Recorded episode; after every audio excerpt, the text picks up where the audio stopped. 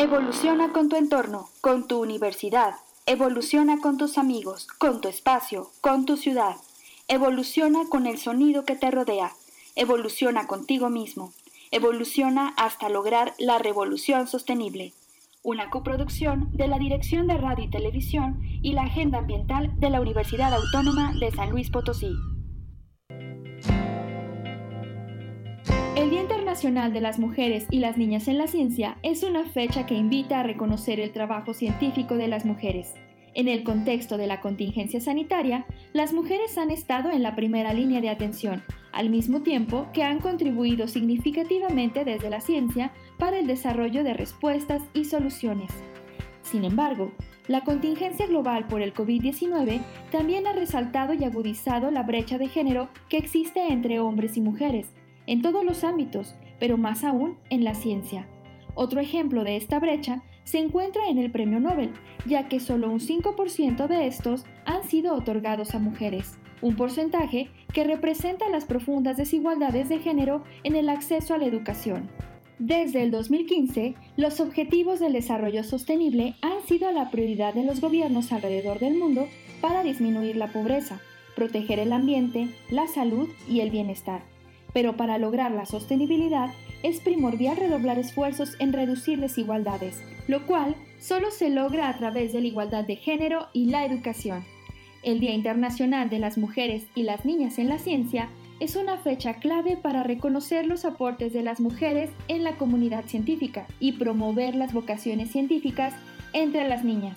La Universidad Autónoma de San Luis Potosí Cuenta actualmente con 278 profesoras investigadoras y para celebrar la labor de las mujeres en la ciencia, la universidad ha realizado un ciclo de conferencias titulado Mujeres en la Ciencia, una serie de charlas con investigadoras de la universidad, mismas que puedes consultar en la página de Facebook de la universidad o en su canal de YouTube.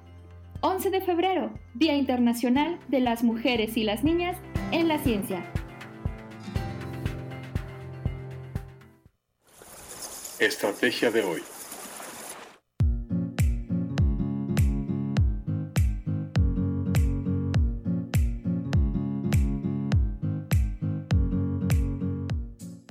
Y comenzamos la revolución sostenible de hoy, 10 de febrero 2021. Este año que ojalá, ojalá de verdad prometa que sea mejor que el anterior y que eh, no vaya a salir con que el apocalipsis zombie se cumple y este, caigan bolas de fuego del cielo. Y eh, para eso pues tenemos que tener un estilo de vida más sostenible y los invitamos a que nos escuchen eh, por radio y televisión.uslb.mx. Ahí hay un player que le dan clic a las 12 del día eh, los miércoles. Eso lo pueden escuchar de cualquier lado. Desde la web lo podemos escuchar también, bueno, pues si están en su carrito con su radio tradicional, en señal digital, en cualquier tipo de radio se puede captar, el 88.5 em, de la FM en la capital y en Matehuala, los que andan por Matehuala, saludos allá. Me imagino que va a ser un calor, ese calor del altiplano, ¿no, Diana? De ese que dices, hijo, bueno, cala, pero el viento fresquecino, frío. Em, bueno, pues les mandamos un saludo, me imagino que ya se acostumbraron en Matehuala a vivir con ese con ese viento fresco, 91.9 FM. El teléfono en cabina por allá, eh, 488-251016. Y por supuesto de ahí nos pueden mandar eh, una, nos pueden, ¿cómo se dice? Comunicar y mandar el mensaje con Anabel que está aquí en los controles en Radio Universidad, en Arista 245, de la zona centro de la capital de este estado, San Luis Potosí. México, por supuesto, ¿no? Luego que no hicimos el país, ¿no? Si te has fijado, Diana, que cuando hacemos programas de radio en cualquier lugar, hablas, nunca dices mucho el contexto. Y resulta que como están en redes sociales, en, en, en, podcast, etcétera, y de repente dices, bueno, ¿en dónde es? ¿En Chile? ¿En México? ¿En Oaxaca? ¿No? Como que no das el contexto a veces. Estamos en México, aquí en el centro, en San Luis México, el centro del corazón nos gusta decir, ¿no? el corazón del perrito de nuestro país. Le agradecemos como siempre a la producción de Diana, este, Diana Navarro y toda que está a cargo del área de comunicación social de la agenda ambiental de la OSLP y la coproducción con la Dirección de Radio y Televisión de la Universidad Autónoma de San Luis Potosí para tener este programa. Estamos en el programa número 12. Ahí la llevamos, Diana. Este, a ver cuántos años duramos, ¿verdad? y cuántos programas podemos Les recordamos que estamos en podcast, le ponen ahí en Spotify, le ponen Revolución Sostenible y van a encontrar los podcasts y otros podcasts también que la misma eh, Radio Universidad ofrece para ustedes con contenidos de diferente tipo. Y déjenme ver qué tenemos, qué nos toca. Ah, el WhatsApp 444-403-7782. 444-403-7782. Si mandan un WhatsApp está fácil y ya le preguntan a Diana lo que quieran. Aquí estamos Anabel y yo y eh, lo que sea que, que quieran preguntar. Estamos con ustedes. Y bueno, para no olvidar, ¿qué pasa en estos días? A veces el mero día de la transmisión o la semana que tenemos ahorita. Y bueno, pues qué pasa que estamos durante esta semana, o más bien durante este mes, ¿no? Estamos dando mucho énfasis a las mujeres en la ciencia y en este caso las universitarias también, a través de una serie de entrevistas, de mm, eh, producciones sobre el trabajo que hacen. Me da mucho gusto que la, eh, la Dirección de Comunicación Social de la Universidad con este esfuerzo, me parece que es de parte de ellos, ¿verdad?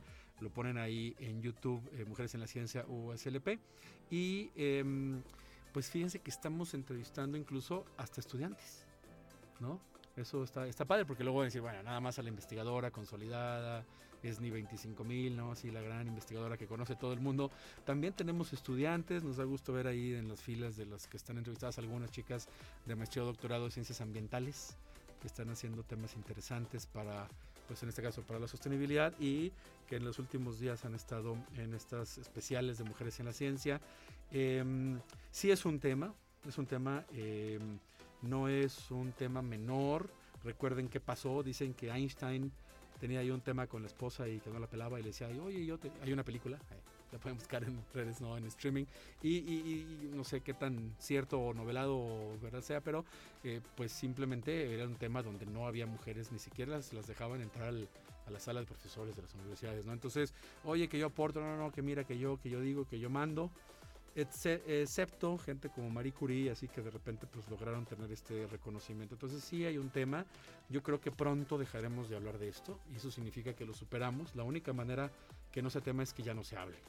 Y, yo creo que con los esfuerzos de la universidad y de todos los universitarios y potosinos, no me cabe la duda que va a ser muy, muy pronto, ¿no?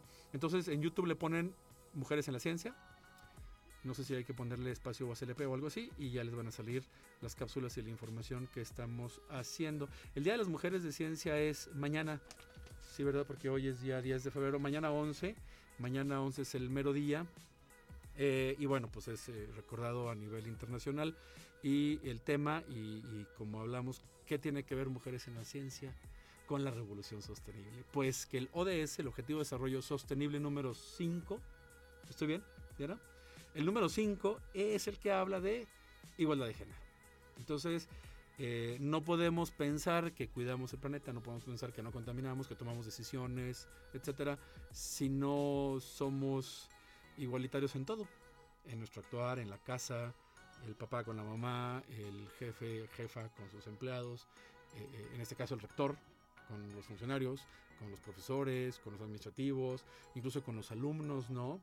No nada más en tema de género, también hay un tema de jerarquía. Y bueno, yo sé que no es el tema de las mujeres necesariamente, pero hay un tema de jerarquía muy mexicano, ¿no? El jefe manda y manda mal y, abusa del empleado, sea hombre o mujer, y especialmente eh, hay, un, hay una tendencia cuando es una mujer. Entonces es muy importante. Eh, y ahorita vamos a dar algunas cifras, creo que son para el ratito, ¿verdad? ¿Las tienes? O ya de una vez. Ya, ya no, acabamos de dar una en la cápsula y les voy a decir, este en la cápsula diste, Diana, el tema de las 278 profesoras este, de la Universidad Autónoma de San Luis Potosí, que son, como dirían ahora, científicas, investigadoras. Significa que tienen estudios de posgrado, eh, generalmente con doctorado, que tenemos una plaza, bueno, no soy mujer, pero soy investigador, que se llama profesor investigador de tiempo completo, o como le llaman formalmente PTC, y em, esta, esta plaza en las universidades autónomas en México públicas, pues es, es así como el santo grial, ¿no? Hay una plaza, tienes el grado y peleas por tenerla con cierto currículum, méritos y demás, ¿no? Es así todo un tema bien, bien interesante dentro del mundo académico. Tenemos 278 mujeres. Ya hemos sacado algunas infografías de parte de la universidad, se ha estado rolando por medios, pero ¿qué creen? Lo más interesante es que somos 795, somos, incluyéndome, investigadores empleados en la Universidad Autónoma de San Potosí. Esto nos hace el 35% de 35% eh, de mujeres del total. Ya un 35% que le va tirando nada más 15 más y llegamos al 50 y para como las plazas desde que yo entré formalmente como investigador en el 2011, desde antes ya no hay etiquetas de género, no nunca se, se dice ingeniera, doctora o doctor, no, simplemente cumples con los requisitos y ya esto ha abierto todo este mundo de, posibilidades y, digamos haber hecho esto en los últimos, no sé, no sé exactamente cuándo fue una apertura, no hay una línea del tiempo exacta, pero lograr el 35% de cuando yo entré, le van a decir algunos, uy, ya yo, yo, entré a la carrera por ahí del año 95, como que no lo quiero decir, así bajito, 95, eh, yo entré a estudiar ingeniería civil y yo recuerdo porque había pocas mujeres alumnas, había pocas mujeres maestras, doctores en general había muy pocos con doctorado, muy poquitos, y por lo menos en mi recuerdo, como chavillo que echaba relajo y que no, quizá no ponía tanta atención, pues yo no recuerdo mujeres doctoras en ese momento. De seguro había, no, no, no, no, no digo que no, pero que hubiera una cantidad que uno pusiera atención y que significara algo, pues eso sí es cierto que no. En cambio ahorita platicas con cualquier chavo de cualquier carrera, ah, es que la doctora me dejó una tarea es que trabajo en un proyecto con la doctora fulana de tal, y ya es un tema tan común que no te das cuenta, ¿no? Y se logró en los últimos, bueno, yo pensaría por lo menos desde el 95 que yo estudié, que es el año que yo conozco a la universidad, pues es un cambio radical. ¿Cuántos años van a haber? 95, 2005, 2015, 25 años. 26 ahorita cumplimos, ¿no? En verano va a cumplir 26 años que entré a la uni. Y pues bueno, sí se logró, yo creo que el 15% y a este ritmo acelerado de eh, borrar estas líneas, no dudo que lleguemos pronto, Diana, al 50%. Entonces, hay un dato más que encontré ahorita en la mañana en la página de la CIP, Secretaría de Investigación y Posgrado, lo, lo voy a comentar porque es bien interesante. Son 200, somos, son, bueno, de, los 795 investigadores, 35% mujeres. De aquellos investigadores que ya dije, 552 están reconocidos en el Sistema Nacional de Investigación. Este es un reconocimiento todavía eh, más, ¿cómo se dice? Pues más bonito, más, más, más para, para presumir. Uno eh, mete papeles, mete indicadores, mete productividad, eh, artículos científicos principalmente, investigaciones, y el CONACIT a nivel nacional dice, tienes un como un mínimo así de, de, producción, ¿no? O sea, de producción buena que están artículos y en revistas reconocidas, etcétera. De esos son 552, de 795 no todos pertenecen al SNI, 552 sí, y de esos 210 son mujeres, que es el 38%. Entonces el 38% de los investigadores SNI con reconocimiento nacional son mujeres. O sea, está padre, ¿no? Del 35% del total, el 38 pertenecen a SNI en mujeres. ¿Qué quiere decir? Es un poquito más en porcentaje. Significa que pues hay un buen trabajo detrás y eso obviamente nos, eh, nos gusta mucho y pues reconocemos el esfuerzo, les digo, desde que lo veo desde la carrera y bueno, es un tema bien interesante para que reflexionemos y que además vamos a platicar en un ratito porque en el segundo segmento tenemos a la maestra Joy Valverde que es eh, la creadora de un proyecto que se llama Menstruación Consciente San Luis Potosí y el tema es, ah, vamos a entrar por qué es importante, proyecto de, mm, vamos a hablar sobre la desmaterialización del amor romántico. ¿Qué significa? No, no, no estamos teletransportando gente como en Star Trek, ¿no? Se, te, te desmaterializas y apareces, no. No, no, pensemos en eso, estamos hablando en el tema material, en el materialismo, ¿no? En el importar, eh, en, en, en, la importancia que, le damos a los objetos, a los regalos, en este caso, bueno, vamos a ver con la invitada qué opina. Eso es lo que yo pienso cuando leo el guion. Vamos a ver con una experta que nos platica sobre esto y, eh, pues bueno, los, los, los valores que realmente nos tienen que interesar y las implicaciones, obviamente, pues ambientales, ¿no? Sociales, claro, ¿no? Dar un valor con dinero es una cosa y eso algunos no les importa y les encanta regalar y gastar y otros quizás sí, pero ambientalmente sí tiene un significado medible, no es un tema de apreciación, de creo o no creo, es un tema que se mide, es un impacto cuantitativo, este, muy real y muy frío, ¿no? Es una estadística muy, muy básica de, pues, principalmente de la generación de lo que llamamos basura, que se debería de llamar en realidad residuos. Vamos a la siguiente sección.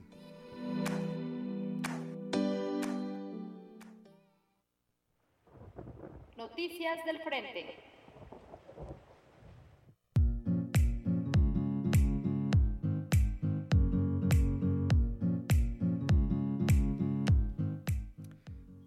Qué ha pasado en el campo de batalla para esta revolución sostenible de parte de la Universidad Autónoma de San Luis Potosí? Pues que, como siempre les recordamos, que cada semana tenemos Date un Respiro con Laura Daniel Hernández, que es la encargada del sistema de gestión ambiental de la Universidad Autónoma de San Luis Potosí. Y en esta época pandémica, eh, afortunadamente, pues cualquier público se puede conectar. No que no queramos en la época pre o post pandemia, que en algún momento va a llegar, aunque sea en el año 2050, luego que de los zombies nos hayan devastado. Pero la realidad de las cosas es que pues es difícil que yo esté trabajando en la zona industrial y me venga corriendo a la uni a darte un respiro cinco minutos y regresar, ¿no? El tema presencial era distinto, ahorita ya nos permite y vamos a quedarnos con la modalidad presencial cuando se pueda y en línea ya de manera permanente hemos tomado las previsiones para que pues este tipo de, estrategias se sigan haciendo siempre. Eh, Laura Hernández los lunes y Erika Aguilar, le agradecemos un chorro que nos apoya los viernes. Ella aquí se pone en el segundo patio, el patio de la autonomía, si no me equivoco, que es aquí un patio muy, muy bonito, pequeño, que está junto al patio principal del edificio central. El que no conoce, Álvaro Obregón número 64.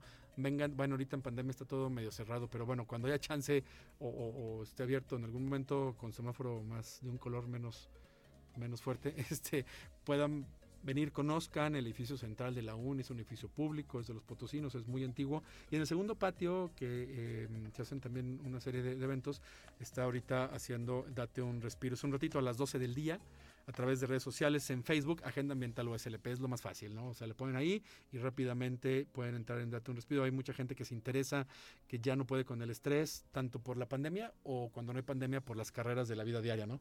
Levántate a las 5 de la mañana, lleva a los chamacos a la escuela, llega a trabajar y llegas en la noche agotado. Date un ratito de, ¿cómo se llama? Para, para respirar, para, para unas técnicas que estas chicas tienen, pues creo que nos ayudan y más a los que no sabemos respirar. Yo que hablo todo acelerado, pues nunca respiro, imagínate.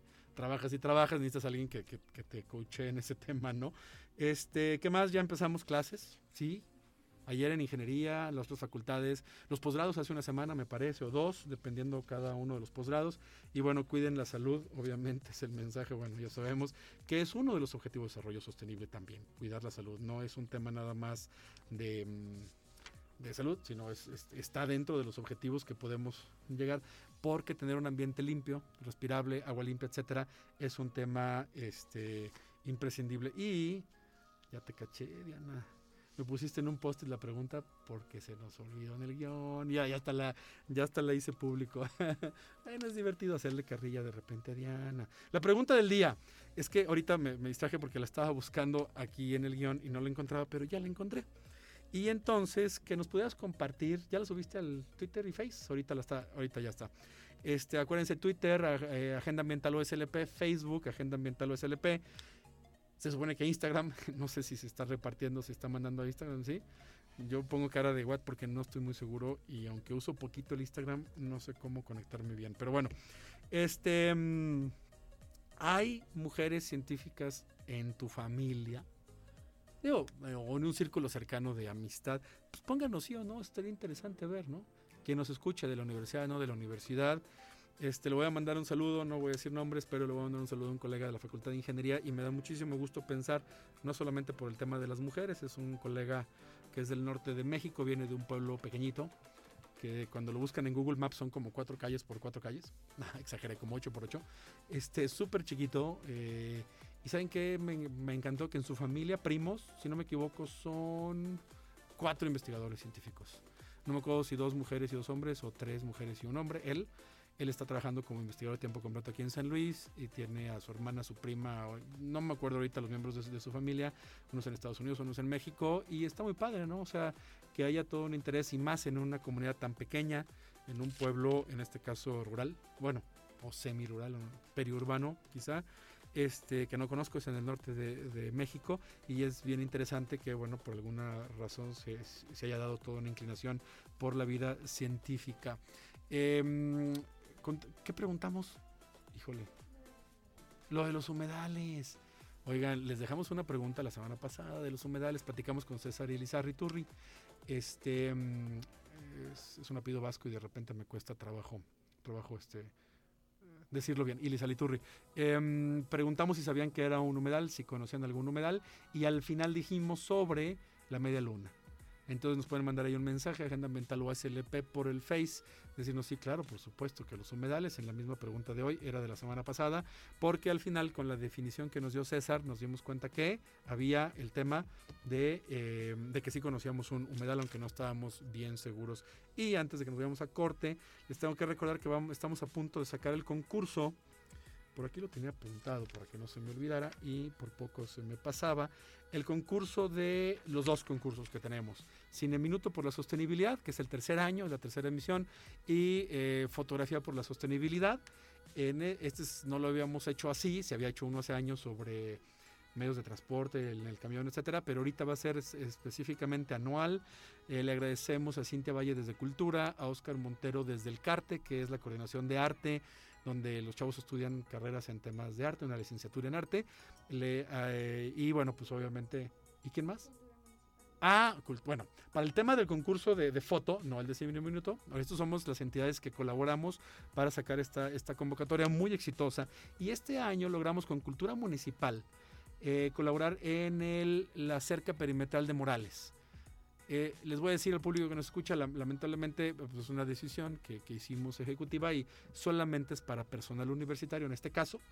Los dos concursos son para profesores, técnicos, estudiantes, quien sea, no importa, cualquier cargo que tengan este, mm, de estudiantes, de, perdón, de miembros de la universidad. No es por gachos, pero es un tema, digamos, un poquito educativo de la sostenibilidad que se hace con unos fines, con estos fines y eh, vamos, está a punto de salir la convocatoria. Eh, Daniel Roche, que nos escucha, espero, de diseño, me debe el cartelito y en cuanto tengamos el cartel lo publicamos por todos lados. Va a haber tres premios en ambos concursos.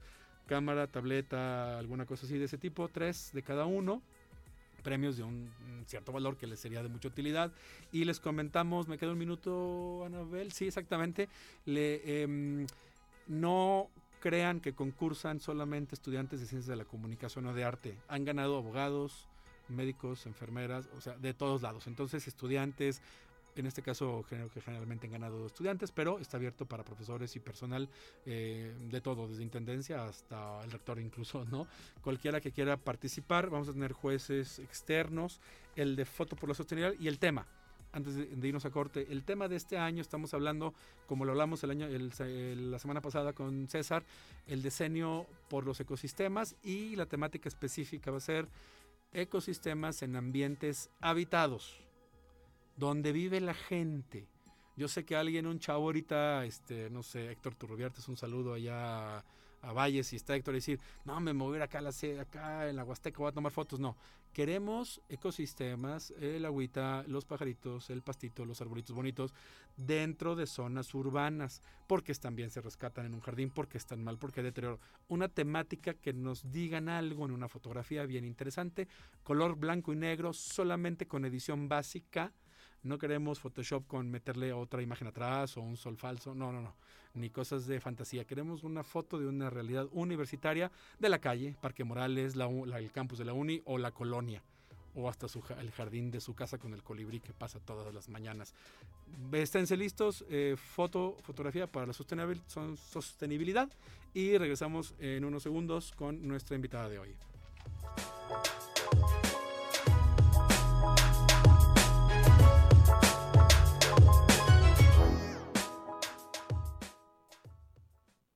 Revoluciona tus ideas. Llama al 444-826-1348 o envía un mensaje al WhatsApp 4444-037782. Recuerda seguirnos en redes sociales como Agenda Ambiental UASLP en Facebook, Twitter e Instagram. ¿Tienes alguna propuesta? Compártela con nosotros al correo agenda.ambiental.uaslp.mx. Si has llegado hasta aquí, danos tres minutos. Regresamos después del corte. Ah, ¿sigues con nosotros? Acompáñenos en esta revolución sostenible. Expediente. Nombre. Joy Verde. Áreas de interés. Atención psicológica con perspectiva feminista. Menstruación consciente. Sexualidad integral.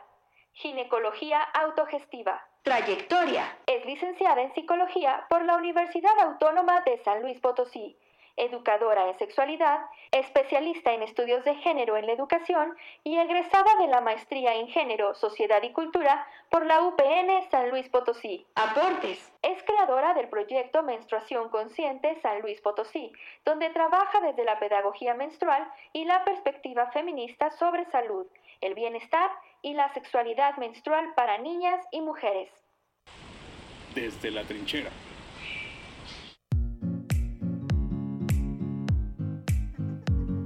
¿no? Decían, ¿o no? ¿no? Ah, y seguimos, ah, ya estamos aquí, gracias a Anabel por la señal. Estamos en el cotorreo con la invitada de hoy.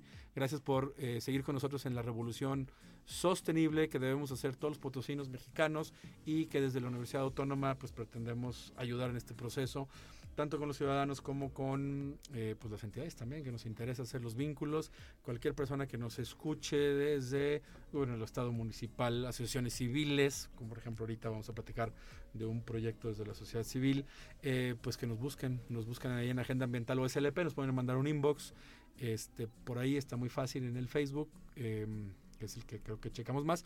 Y eh, la, hay una página, estoy aquí estoy saliendo en un video que nos están tomando en vivo, que la invitada está tomando. Eh, la, déjame acordarme en Facebook. Ah, bueno, en Facebook Agenda Mental lo ponen en el inbox o el correo electrónico. Este, híjole, qué mal. Agenda.ambiental Es que uso el mío y se me olvida cuál es el institucional de mi oficina. Bueno, entonces ya hablamos, ya dimos un antecedente sobre que pues, se viene el 14 de febrero ya en escasos días. Hay gente que me pregunta, yo este que dice, ay, bueno, este año pues no porque estamos todos encerrados y no hay gran cosa, pero ¿y qué vas a hacer con quién sabe que yo, ah, pues chido, no sé, este, no, no, no somos muy, eh, digamos, vamos a hablar así, románticos en el sentido comercial, quizá. Ah, alguna vez cuando eres novio creo que si haces así alguna cena, algún regalito, un osito, lo que sea, ¿no? Igual los chavos de la carrera pues se andan mandando ahorita este, desde la pandemia, si están encerrados y no lo están viendo a la pues igual están mandando un regalito por paquetería, ¿no? Por, por alguna mensajería o flores, ¿no? Que pudiera ser. Y este, Joy, Yolanda, ¿va? Pero Joy. Joy. Joy para, los, para los cuates, Joy. Yo pensé que era nombre, pero ¿puedo contar tu anécdota? Claro. está muy simpática. claro. Joy, cuando entró Joy aquí ahorita a la cabina hace cinco minutos, dije, mira, yo me acuerdo de los cantantes Jesse Joy y me dice, ¿qué crees? Que tengo un, ¿qué? ¿Gato, perro? Una perrita que adopté hace 12 años. 12 años. ¿Y se llama? Yo, Jessie. Jessie. Entonces, pues está muy padre Jessie y Joy, comparten este, habitación y nada más que no saben cantar, ¿o sí? Yo sí, ella no. Tú sí, ella no. No les he enseñado a tu perrita a cantar. Bueno, em, estamos aquí... Eh, em, atención psicológica feminista, estás haciendo una especialidad en psiconeuroinmunología. Ay, híjole, otra vez. Psico. Neuroinmunología. Psicología, neurología e inmunología mezclados. Mezclados, exacto, la interacción de las hormonas o los mecanismos de acción de las hormonas para la salud en general. Mecanismos de acción de las hormonas. Exacto o sea, tiene que ver con lo que escuchamos en documentales de National Geographic, así de las feromonas que las especies expiden y atraen todo eso. Claro, y también sobre cómo, cómo interacciona dentro de nuestra psique, dentro de nuestra conducta y dentro de nuestra homeostasis general, que comemos, que nos ponemos en la piel, cómo está nuestro ambiente, nuestro contexto, la influencia de nuestra gestión del estrés. Entonces, es pues, por eso se llaman mecanismos, porque tienen una forma de accionar y también una forma de desaccionar. Dicen, dicen, no sé si viene al caso y la verdad voy a decir una cosa muy chistosa, pero se, escucha de repente en radio, incluso hasta, en comerciales, el tema de que el chocolate tiene también hay una influencia no sé, anímica, etcétera. ¿Sí, sí, sí hay eso? El cacao sí, el chocolate no. Eh, porque bueno, pues el chocolate tiene cacao, ¿no? Debería. Ah. El problema es que comercialmente lo que conocemos como chocolate más bien eh, es una serie de mantecas con una cantidad específica de saborizante o de azúcar para poder catalogarse de esa manera. Un chocolate muy comercial ya no tiene casi cacao o nada. Exacto, prácticamente ya, no tiene casi nada y el poco cacao que tiene generalmente es de traza, o sea, vaya, eh, es como el sobrante de otros procesos mucho más gourmet. Entonces realmente lo que sí nos aportaría como esa forma eh, fitoquímica que nos podría ayudar a nuestra salud y que evidentemente también libera endorfinas, es la base del cacao. Entonces es mucho mejor conseguir un pedacito de cacao, rasparlo y estar eh, colocando ese polvito en nuestras comidas. Y si compro un así un chocolate artesanal de Oaxaca, lo más seguro es que tenga cacao. Lo más seguro es que sí, ahí nada más hay que ver Mueles. otra vez exacto el porcentaje. Digo, estás en una casa, mueles en el molinito, lo pones, lo mezclas Sí. con azúcar, etcétera, y, y te lo Sí, echas y es una cosa como muy irónica, ¿no? Porque asociamos el chocolate a lo dulce y realmente el chocolate per se es amargo. Ah, sí. Alguna vez yo he probado el cacao solo y no. Exacto. No, como que no te dan ganas. Entonces es como muy irónico, ¿no? Porque sí. hasta en eso asociamos que hay todo un porcentaje de capital de él. Acá asociamos la idea del chocolate a un color específico, a una forma, a un olor específico, a formas específicas, ¿no? Si tú ves el chocolate artesanal, pues lo vas a encontrar en muchas figuras o muchas formas, pero si no viene en la presentación de tablilla que tú normalmente conoces comercialmente, a lo mejor no Sí. la asocias a chocolate, Sí, ¿no? sí. Y eso es materialismo asociado, o sea, es socialización cultural asignada a ciertos eh, estereotipos que derivan en también generarnos un bagaje cultural, ¿no? Decir, me siento malo, me siento agüitada, me compro un chocolate. Pues realmente lo que le estás metiendo al cuerpo es grasas y azúcar. azúcar. Es un Que es también un tienen shot. un efecto este, placentero. Exacto, pero es momentáneo. Y justo como es momentáneo, entonces hace algunas alteraciones que Ya. pues tampoco son lo que buscamos. Vaya, Ya. el costo de ese beneficio es muy alto. Pero fíjate que ahorita en un chat que no voy a decir, no, ah, sí voy a decir, Dante Jiménez, le mandamos un saludo a Dante que está en el Unitecho trabajando con los jitomates y las fresas y demás de la Universidad Autónoma. Estamos en un chat y comentamos, escuchen el radio y entonces dije yo vamos a tratar de desmaterializar el amor romántico y no consumir porque es malo para el planeta y hay mucho impacto ambiental. Y pone, no seas gacho, aunque sean los chocolates tradicionales potosinos, ¿no? ya se imaginarán algunas marcas, que hay varias. Y, y dije, mira, lo, es la asociación, 14 Exacto. de febrero, tu cajita de chocolates. Exacto. Y entonces, ¿qué es lo que genera? Pues genera una serie de conductas, de comportamientos, de expectativas eh, asociadas a lo económico y sobre todo a lo romántico, ¿no? Eh, o sea, esta, esta visión romántica se la debemos horriblemente, es una herencia de la burguesía de, eh, del siglo XIX. ¿Qué quiere decir? Que era una forma de estatus. Entonces, a, a la fecha, O, sea, pues, por ejemplo, yo tenía el dinero para comprar chocolate porque era más caro el proceso y entonces estatus. Exacto, estatus y tiempo, ¿no? Digo, piensen hasta en el romanticismo, esta idea de las cartas, pues eran personas que tenían tiempo. Para empezar, tenían estudios, Y sabían leer escribir en el sabían leer, 1800. escribir, Sí, tenían los, los claro. recursos para poder enviar Claro. eh, correo y en tercera, eh, tenían el tiempo para poder dedicarse a escribir y no estar en las jornadas extenuantes de sol a sol que eran acribilladoras y que lo son, ¿no? Hasta la fecha. Entonces, el romanticismo siempre se ha visto como una idea de estatus que todo el tiempo buscamos. Incluso, este, perdón, es que me quedé pensando en, en este, pero en serio, imagínense en 1800 hay tantas películas donde está el personaje de la clase trabajadora que tiene que pagarle a un tipo que le Sí. escriba la carta romántica o leérsela. porque no sabe o leérsela porque ya le llegó. Sí. Sí, sí, sí. Sí, y justo por eso es que es algo que tenemos como tan impregnado, porque ha sido una herencia generacional muy profunda que evidentemente ha estado bombardeada también por una serie de, mer- de mercado muy, muy buena. O sea, le meten millones de recursos, no solamente de manera eh, comercial, sino también de manera simbólica. ¿A qué me refiero? Que también las instituciones lo legitimamos. Piensen, por ejemplo, en la autónoma, ¿no? O sea, la autónoma, ¿cuántas generaciones ha fomentado los rallies de citas o los rallies de el que se hagan ejercicios que solamente abocan esa, incluso la heterosexualidad obligatoria, ¿no? O sea, esta idea de quiénes pueden participar, parejas hombres y mujeres, y desmitificando todo o, o, des- o sí, pues invisibilizando todas las otras formas de expresión de amor. Fíjate que no, no me, hasta ahorita que lo estás comentando, yo creo que está padre, ya pasó hace mucho tiempo y aparte no, no me acuerdo ni quién lo organizó, no se trata de decir, pero cuando yo era estudiante en ingeniería, este, ¿en qué año entré en ingeniería? Estoy tratando de acordarme, 93, 95, generación 95, no, entre el 95 y el 2000, me imagino. Fíjense, o sea, ya pleno siglo XXI, bueno, Sí. más bien casi inicios del siglo XXI. Una vez, sin entrar en detalles, este, porque recuerdo ahí varias cosas de esa época, unas chicas, mujeres estudiantes en este caso, pero bueno, como tú dices, respaldadas por el entorno de la época, pues no sé, los profesores o la- la- las reglas universitarias que no hay lo que tenemos ahorita, Ujú. un estatuto orgánico que habla de derechos humanos, de, de- de igualdad de género, etcétera, que en ese momento pues no existía ni siquiera pues en el argot de tu familia cuando ibas a comer, ¿no? O sea, era un tema que pues ya era de una manera y no lo hablabas. Y, y fíjense que te platico yo hoy porque es- me dio mucha Ahorita que me acuerdo, pues sí me da risa, la verdad, pero también me hace reflexionar cómo no nos dábamos cuenta. Y las mujeres de una facultad, que no me acuerdo si era estomatología, una, alguna facultad que había muchas, mayoría de mujeres en este caso, no recuerdo, la verdad, la enfermería, o voy a mentir cuáles, pero algunas chicas se, se juntaron, alguna organización de estudiantes, y organizaron una venta de esclavos. Fue muy divertido, no lo voy a negar, en el sentido de que fue una fiesta y toda la gente en la tarde en un lugar del campus. Se apostaba por dinero, levantaba, así como las subastas, levantaban un, le daban con, una, con la mano y decían 200, no me acuerdo cuánto costaba en esa época cualquier cosa, pero bueno, sé, 200 pesos, 300. Y el que se la queda tiene el derecho a invitar a este chavo a una cita al cine, a comer dos horas X día. Y el chavo pues tiene que ir por ella y, y el chavo decía, bueno, pues yo jalo, yo, yo, yo participo y lo hago en ese sentido. Algunos fueron a comer unos tacos, otros saliendo de clases fueron allí a una esquina, ¿no? Pero, pero digo, fíjate nada más, no nada más en el tema de género contra las mujeres, pero un, un tema, no sé si está, de, está bien dicho, sexualizar.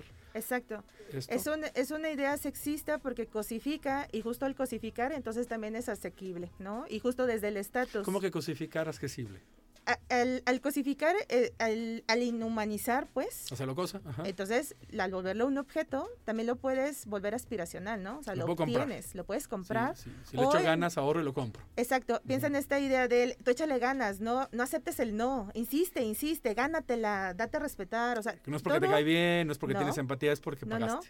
Exacto, es porque, te, porque lo mereces, ¿no? O, estos ejercicios de demostraciones romantizadas, públicas, de decir, te le declaras enfrente de todo el alumnado, eso es una, eh, una presión social muy fuerte para el ah, merecimiento, ¿no? No me acordaba de eso. Entonces, todas estas prácticas, pues lo que hacen es que se acuñan desde el individualismo capitalista, ¿no? O sea, otra vez, es un Los partidos de béisbol en Estados Unidos, ¿no? Es típico. Sí. Poner la, la pantalla y se le declara enfrente de... Exacto todos esos ejercicios y esas demagogias, digo, hasta las mismas bodas, ¿no? O sea, ¿cuánto pagaste por la boda? ¿Cómo quedaron las fotos? Si las publicaron o no en revistas de, sociedad, ¿no? O sea, estamos hablando de estatus. Y e, ese es el problema justo del amor romántico, ¿no? Que está socializado. Quiere decir entonces que lo consumimos a través de la cultura. Y ojalá fuera la cultura formal, porque entonces hasta cierto punto tendría como una currícula un tanto como con una perspectiva políticamente elegida. El problema es que es políticamente inconsciente. Quiere decir que entonces sale en radio, en televisión, en streaming, en videos, te lo encuentras en publicidad, te lo encuentras en, en espacios radiofónicos, en comerciales, sales a la calle y te venden flores en la esquina, o sea, en realidad está impregnado todo el, tu alrededor y tu contexto y entonces a eso es a lo que le llamamos cultura, ¿no? Y también es una, eh, es un, todo el tiempo es un proceso aspiracional para cuando la novia, para cuando el novio, cuando te casas, cuando otro hijo, porque el amor romántico no remite solamente a la pareja, tiene que ver con la socialización per se. Entonces el amor romántico también tiene que ver con esta de, em, forma individual sobre el merecimiento del el amor y la corresponsabilidad de otras relaciones de tu vida, como por ejemplo los hijos, ¿no? O sea, yo doy toda mi vida por mis hijos y entonces yo desaparezco y me desdibujo, pero también al mismo tiempo requiero que ellos me regresen todo el amor, todo el respeto, todo el acojo. Eh, y ahí se va, ¿no? Es una bolita de jerarquías. Ese es el problema realmente. Que de este acto individual, que se lo debemos a siglos pasados, pues lo seguimos reproduciendo.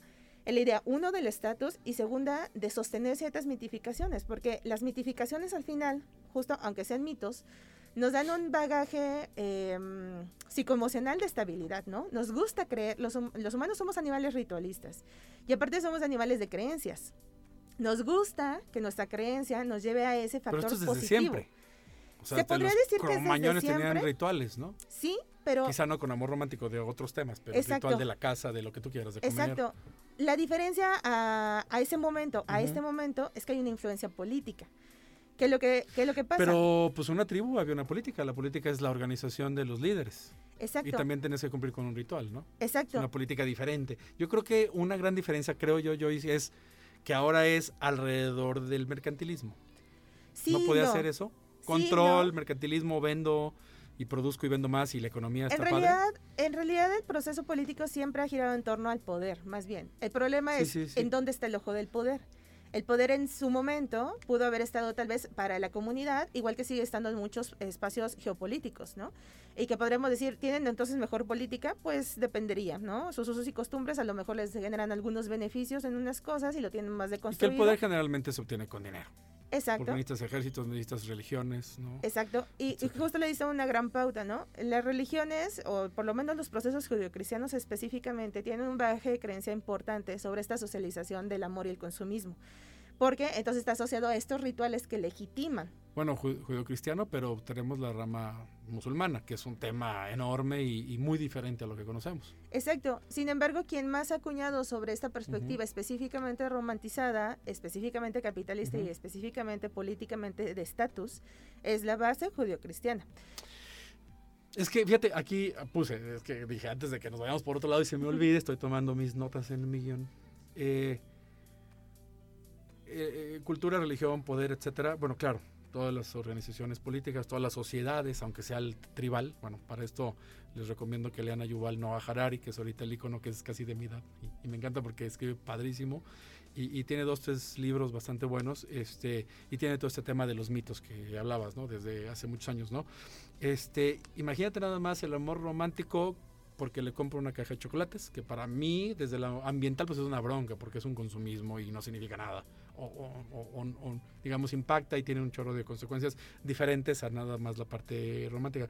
Pero yo imagino desde los musulmanes, desde los hindús, con los matrimonios arreglados y todo, estaba yo pensando, ¿no?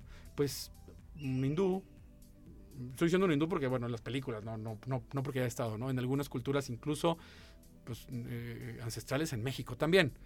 La boda arreglada, la gran fiesta. Yo soy el rico, yo invito a comer a la gente, yo les dije quién se casara. Pues igual de mal uno que otro.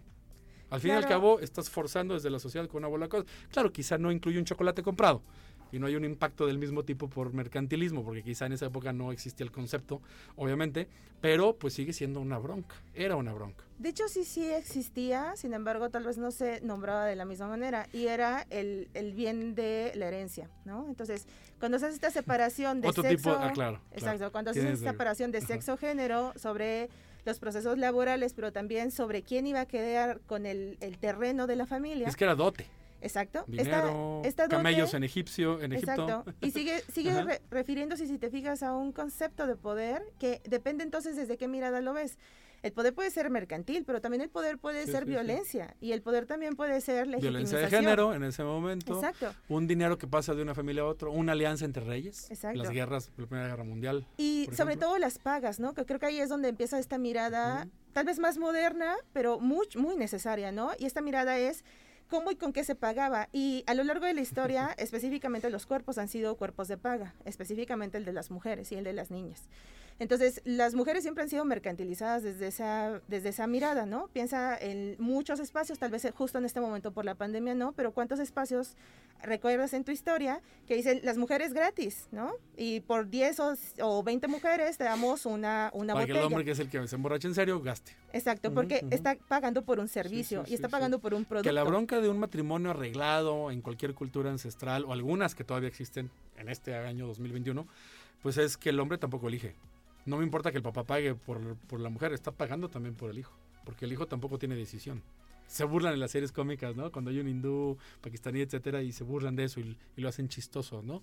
Híjole, mano, el impacto ambiental es fuertísimo. Estás consumiendo y piensas que eso es lo que demuestra, ¿no? A veces ella es la que gasta, a veces él es, a veces ella demuestra que tiene cierta pudencia para que el novio diga, ah, mira, es una familia más o menos bien, o viceversa, ¿no? Este, o ella también y él también, y se convierte en un tema de qué trabajo tiene. Y lo malo es que ahorita ya lo veo, porque antes era, cuando yo estaba chavillo, me acuerdo que decían, súper normal, toda la gente.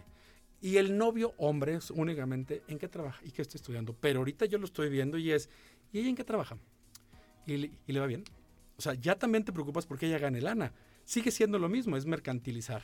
Claro. O lo que dijimos problema- ahorita, materializar, no sé cómo el amor. Exacto. El problema es que sigue siendo en términos masculinos y eso no es igualdad. El aspirar a que las mujeres hagamos los mismos procesos de violencia, legitimidad de poder que hacen los varones históricamente, no es hablar de términos de igualdad, es hablar de términos de jerarquía. Bueno, Aunque hay que entender que para que se ejerzan cambios hay que entender nuestra historia y por eso es importante pensar que no estamos dejando atrás todo ese sesgo y toda esa herencia que venimos cargando, ¿no? Entonces, esta pregunta que me hacía sobre cómo, de dónde empezar, creo que la idea de es empezarlo no es en par, para empezar, porque la monogamia justo viene de esta herencia, sino más bien en la individualidad, porque ahí es el origen del problema. Es una acción individualista sobre una jerarquía cosificante hacia otras personas, no solamente hacia mujeres. Sí, claro, claro. Niños, etcétera. Exacto, niños, estatus, eh, eh, subordinados. Gracias, Joy. Nos vamos porque nos pasamos un minutito. Gracias, Anabel. Nos vemos. Y ya se rió porque nos pasamos dos. Nos vemos.